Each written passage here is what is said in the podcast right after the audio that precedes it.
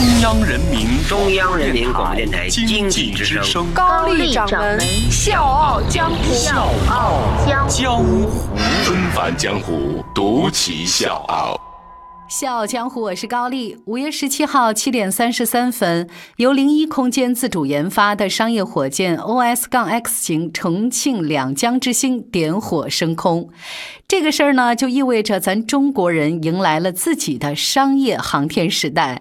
那今天的笑傲江湖高掌门就带各位一起走进零一空间创始人兼 CEO 舒畅的火箭梦。今年二月份，钢铁侠埃隆·马斯克的 SpaceX 成功发射了猎鹰重型运载火箭。马斯克在太空商业领域的成功，也刺激了全球的创业者。零一空间呢，是咱们国家第一批民营商业火箭公司之一。它试图在中美太空博弈的战略格局当中呢，为中国太空商业化寻找到出路。所以，从二零一五年成立到现在，零一空间用用了三年时间发射火箭。五月初，零一空间进入发射场地进行最后发射的准备。对于这次发射，创始人舒畅觉得，它更大的意义在于，这是中国历史上民营企业自主研发的、完全自主掌握核心技术的一个火箭，可能呢会带动一帮人进入到这个领域。作为一个连续创业者，舒畅呢，其实在北京航空航天大学读书的时候就进行过四五次的创业。二零零六年的下半年，他开始做外卖。饿了么是二零零七年才开始干，我呢比饿了么做的要早，但是呢我没坚持下去。我发现商机还是可以的，我经常找到很有意思的领域，那个时候呢都没有人去做。这就是舒畅，他有商业的敏感和敢于尝试的勇气，他试图在商业世界实现自己的价值。毕业之后，舒畅在北京大学经济学院攻读硕士学位，之后呢，进入到联想控股工作。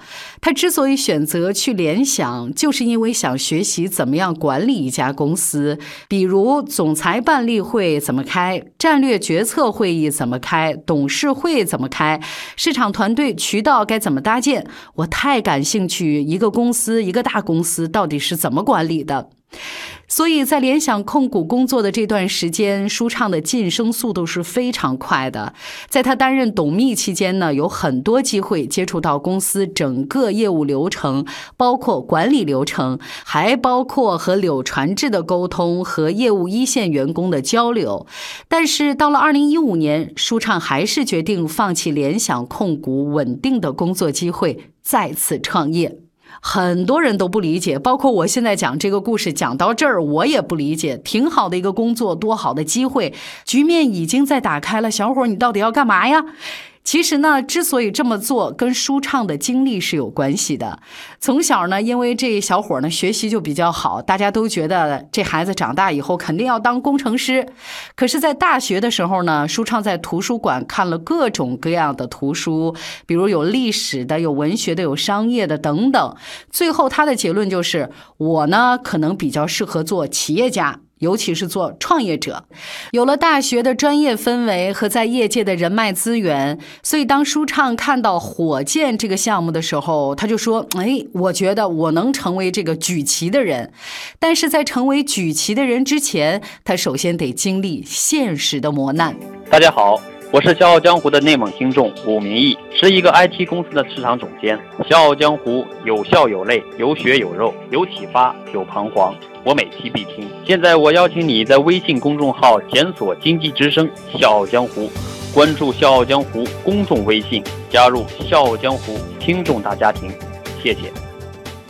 真的下定决心辞职创业的时候，舒畅的女儿刚刚一岁半，这就意味着他要切断整个家庭的重要收入来源，而且还要经历长期的创业孤独。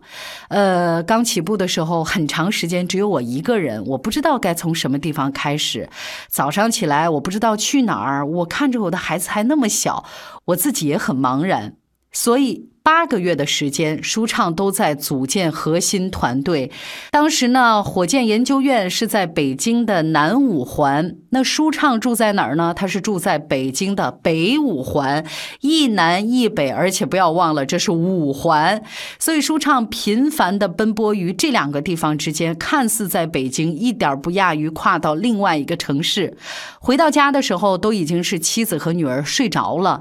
说那个时候组建核心团队花费的精力特别大，因为没有人相信你，你这么年轻，你要 hold 得住这么大的一个盘子，没有人会这么快的信任你。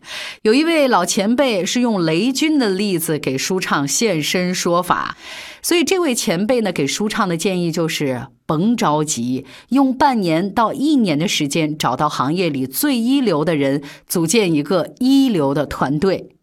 二零一五年八月，零一空间正式成立。它呢是中国第一家营业执照上写着“运载火箭及其他航天器”的民营企业。那到目前为止，零一空间经过几轮的融资，已经募集到五亿元的资金。呃，我呢集中精力做全世界总价最低的火箭。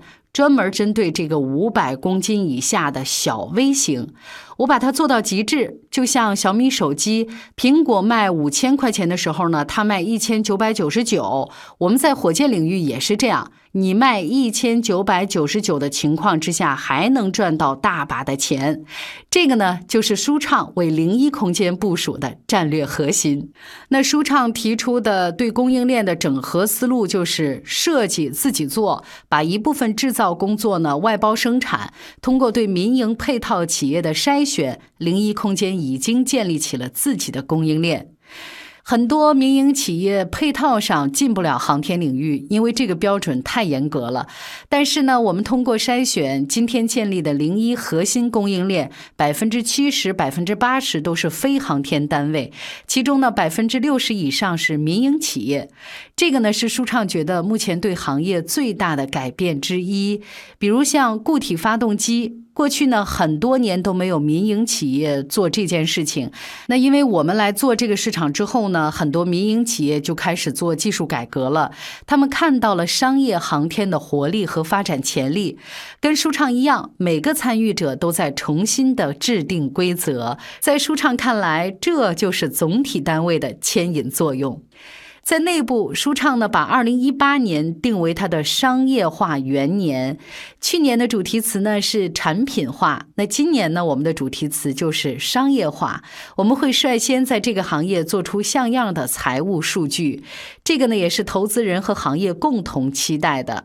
火箭公司的盈利模式其实比大家想象的要丰富的多，发射卫星、验证飞行、卖发动机，还有自主研发的电子产品等等，是非常多元化的。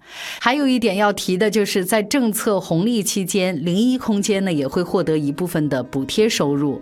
目前呢，零一空间的订单已经排期到了二零二零年。